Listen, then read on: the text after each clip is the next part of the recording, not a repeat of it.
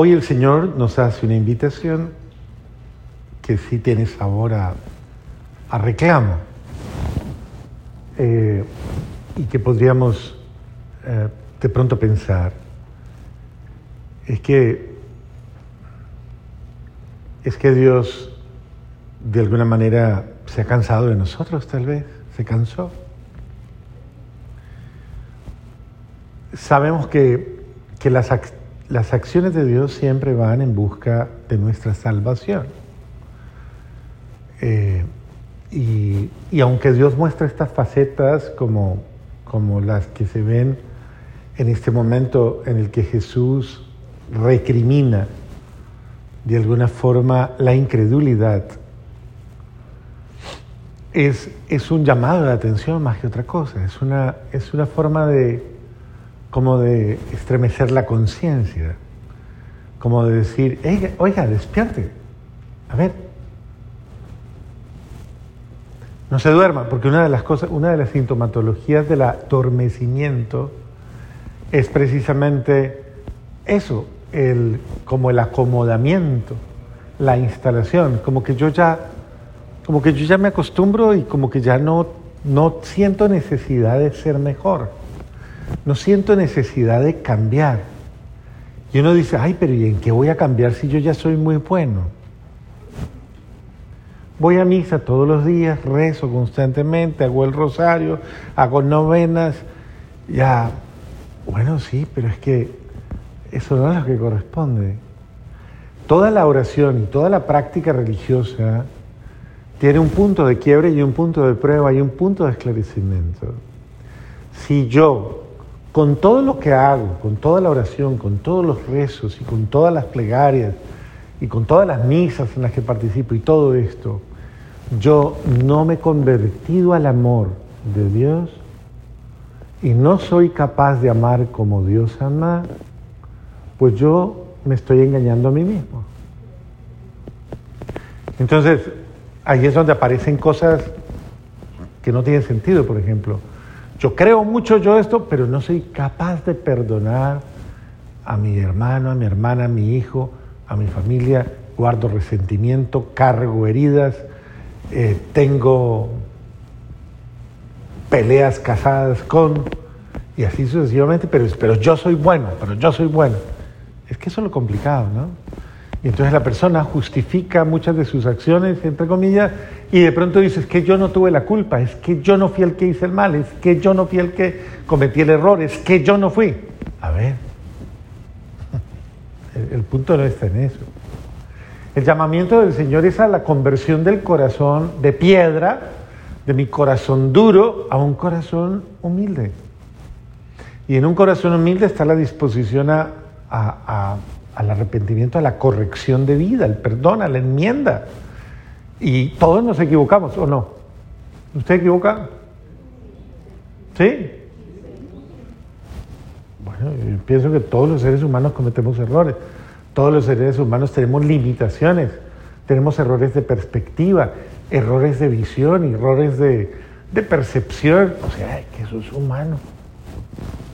Y eso no es maldad, es humano. Y así como me puedo equivocar en cosas, en muchísimas cosas, y, uno puede decir, pero yo no me equivoqué, pero es que yo lo vi, pero es que yo lo escuché, pero es que yo lo sentí, pero es que yo lo percibí, pero es que yo... Y uno puede tener mil ideas de perspectiva y estar equivocado. Dependiendo de cómo usted lo vea, puede estar equivocado. Y lo que usted considera una injusticia y al mismo tiempo una justificación de sus malas acciones, en realidad no lo son. Entonces, el Señor sí nos invita y sí nos llama a que nosotros no seamos de esas personas eh, que vamos acomodándonos a las circunstancias para no cambiar. Realmente la dinámica de, la dinámica de una vida nueva está en el cambio personal. Ahora, mi, mi movimiento no debe ser para cambiar a nadie, porque ese es el otro desfase que existe, ¿no? Que yo constantemente viva pretendiendo cambiar a los demás, o cambiar como piensan, o cambiar como son, o cambiar como... pero no cambiar yo, no asumir yo mi propio cambio. Y usted no cambia a nadie, discúlpeme con todo respeto, pero usted no cambia a nadie. El que cambia es Dios a las personas. Y si ellas no quieren, pues ni Dios puede. Imagínense. Y en ese sentido, casi podríamos decir que cuando no hay esa disposición al cambio, uno anula la acción misericordiosa de Dios, lo anula. Porque Dios, aún siendo bueno y siendo generoso y compasivo eh, y disponiendo todas las cosas para nuestro bien, no puede forzar nuestra voluntad, no puede forzar nuestro querer. Y entonces, cuando una persona se resiste al cambio, pues no se puede. Obvio, cuando una persona está caminando en esa línea, ya está rayando en lo que se llama el pecado contra el Espíritu Santo. ¿Y saben qué es eso, no? ¿Sabe cómo se configura el pecado contra el Espíritu Santo? ¿Ah? No, no, no, no. No, el desaliento es parte de la condición, pero es mucho más grave. El pecado contra el Espíritu Santo es mucho más grave. ¿Qué es? ¿El qué? Ausencia de fe. No, va más allá. Pecado contra el Espíritu Santo tiene que ver con la persistencia en lo malo. ¿Eso qué quiere decir? ¿Han oído hablar de la obstinación? ¿Sí? Ok. La obstinación tiene que ver con esa actitud eh, insistente y persistente, terca y caprichosa en algo pues que no conduce absolutamente a nada favorable. Por eso dice, el, el malvado perece en su mal camino. Y cuando una persona sigue un camino, un camino de confusión, un camino de errores, un camino de equivocaciones, y no tiene la humildad de corregir, esa persona obviamente está eh, está labrando su propia desgracia, su propia, su propio mal.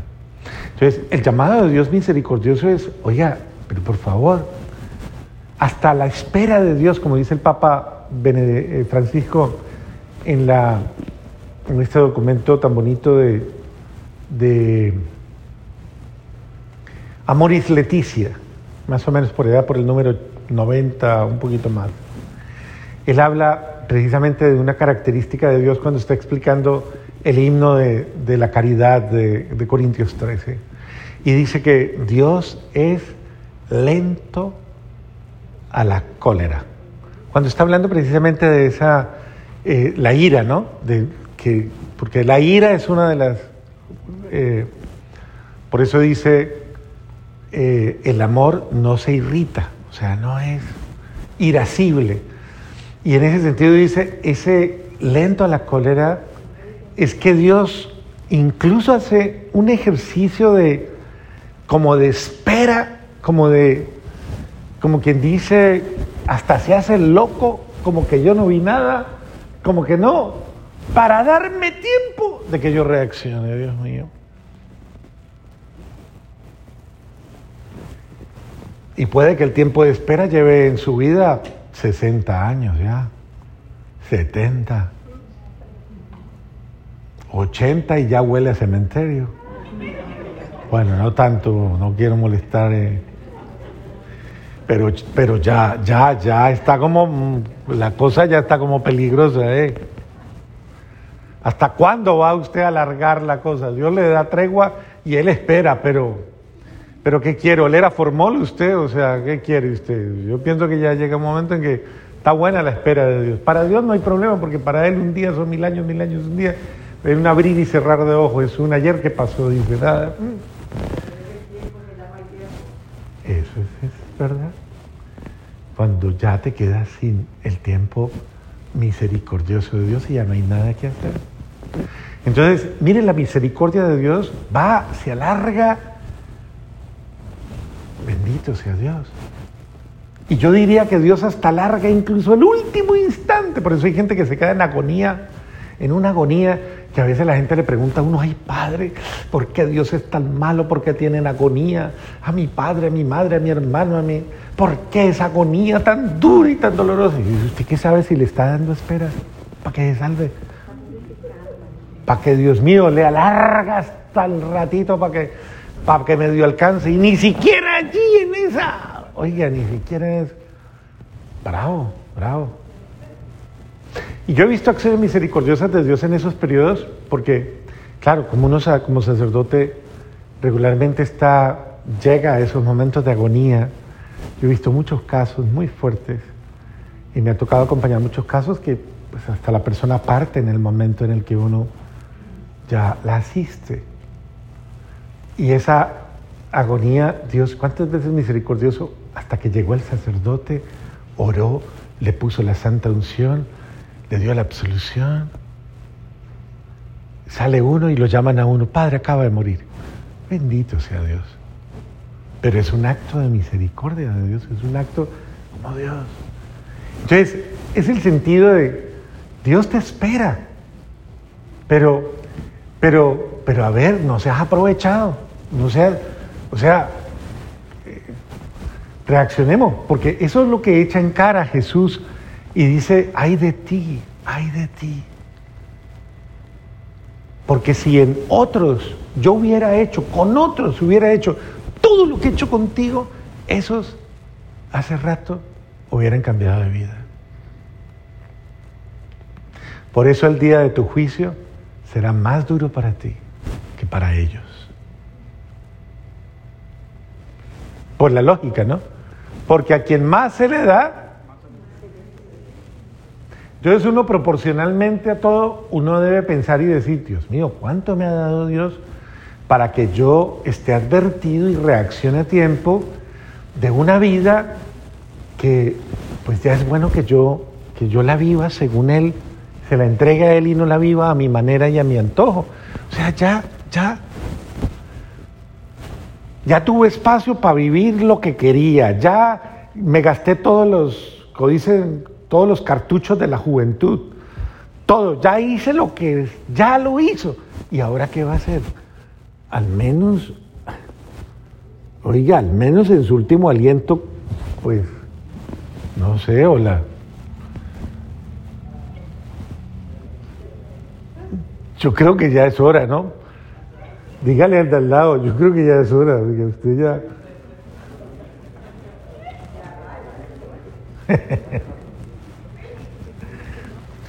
Porque es, esa es la misericordia de Dios. Entonces dice Dios, ¿cuántas señales de mi amor te he dado? ¿Cuántos signos de mi amor? ¿Cuántos hechos de mi amor? Te he dado razones para que confíes, razones para que creas, razones para que tengas fe. Y creas que mi amor y misericordia son abundantes que mi amor es generosísimo, que mi amor es desbordado por ti. Entonces te estoy dando signos. Mire cómo le quita el miedo a Ahaz. Y le dice, no tenga miedo de que lo van a sitiar, no tenga miedo de nada, tranquilo, que yo le prometo que lo voy a cuidar hasta el final. No se preocupe, ese es Dios. Un Dios que nos defiende hasta de nuestros propios miedos. Entonces, Qué importante que nosotros hoy escuchemos esa voz de nuestro Señor eh, y no seamos de las personas que le causamos a Jesús esa tristeza de que todo lo que ha hecho por mí y yo todavía no lo aprovecho. O sea, todo lo que Dios ha hecho por mí, todo lo que ha hecho por mi familia. Piense, haga, vamos a hacer una cosa, eh, creo que justa. Llegue a su casa y haga memoria de todas las bendiciones de Dios en su vida. Y escríbalas si quiere. Hágalo. Comience por lo básico. ¿Puede ver? ¿Puede oler? ¿Puede comer? ¿Puede ir al baño?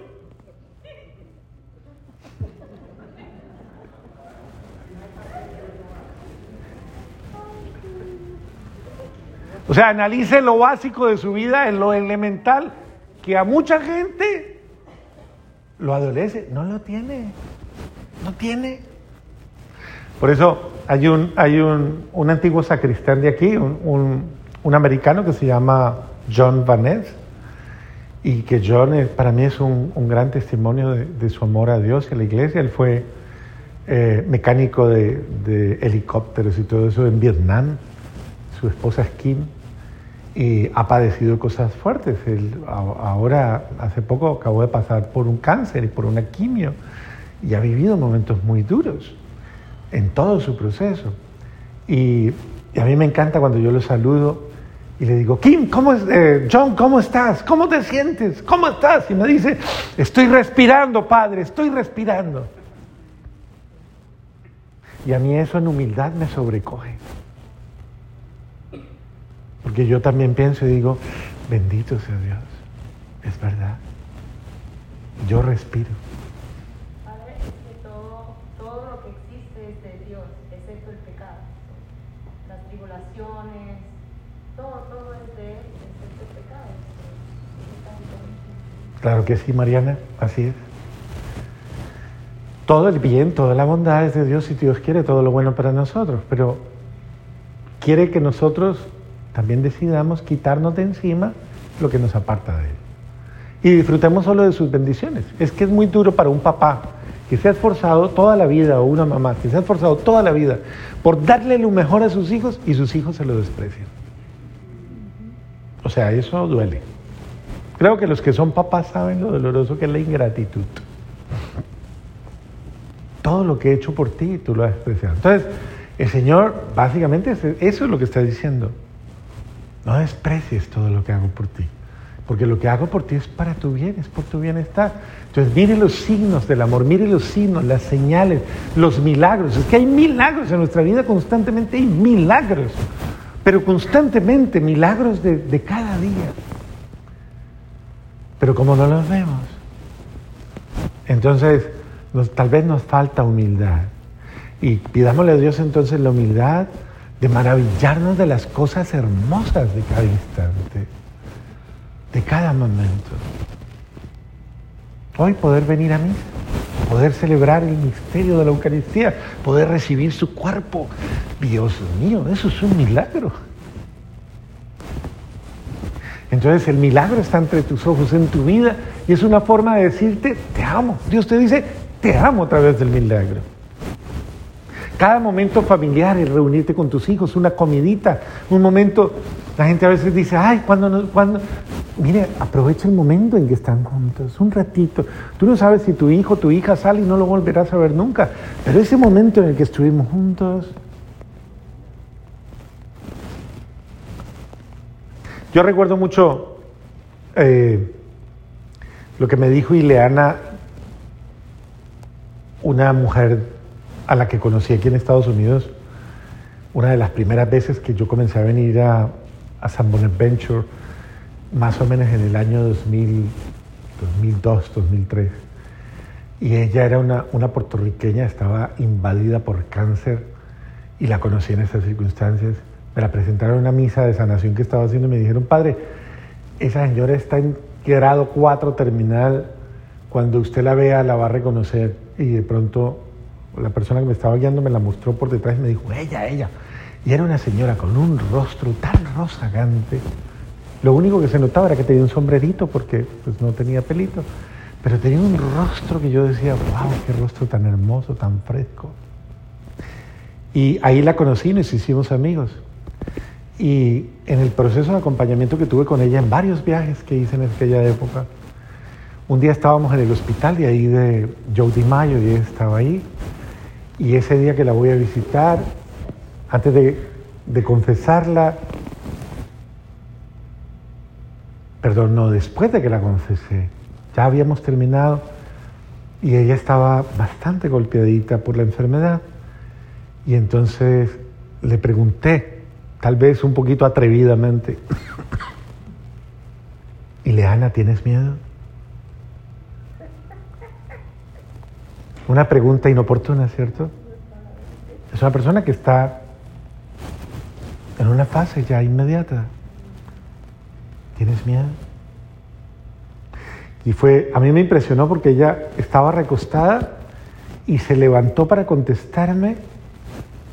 Le dolía todo su ser, me miró y mirándome me dijo, no tengo miedo, no tengo miedo, Padre. Y yo, imagínese uno como es de torpe, más torpe todavía, le, le insisto y le digo, ¿y por qué no tienes miedo?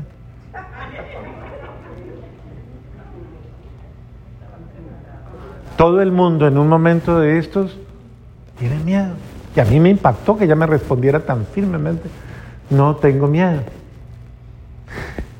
Y bendito sea Dios que fui tan tonto y torpe de hacerle esas preguntas, porque la respuesta fue maravillosa. Entonces volteó una vez más, se sonrió y me miró con ternura y me dijo, ¿sabe por qué no tengo miedo, Padre? Porque yo no he perdido el tiempo. Porque me puedo morir en este momento y sé que he amado a cada uno de los que Dios me ha dado con todo mi corazón. En ese momento uno de sus hijos estaba en la guerra de Kuwait, estaba por allá, montado en on. Y, otro hijo estaba en otro lado. Es que ni siquiera estaban cerca, estábamos ella y yo. Me dice, si me muero hoy, yo estoy tranquila, porque ellos saben que los he amado con todo mi ser hasta el último instante. Eso a mí me impactó tanto que me puso a pensar, ¿y yo? ¿Yo he aprovechado el tiempo? ¿O yo he perdido el tiempo? ¿Estoy perdiendo el tiempo? ¿Por qué añorar más tiempo si estoy desperdiciando el que tengo ahorita? ¿Por qué no aprovechamos el tiempo? Esa mujer lo cerró con su vida, ya está en el cielo y creo que es una santa, ah, en absoluto, una mujer de un testimonio de fe de confianza. Dejó una niña en aquella época de 10 años. Era muy duro para ella, pero tenía la certeza de, yo sé lo que les he dado a los que amado a tiempo.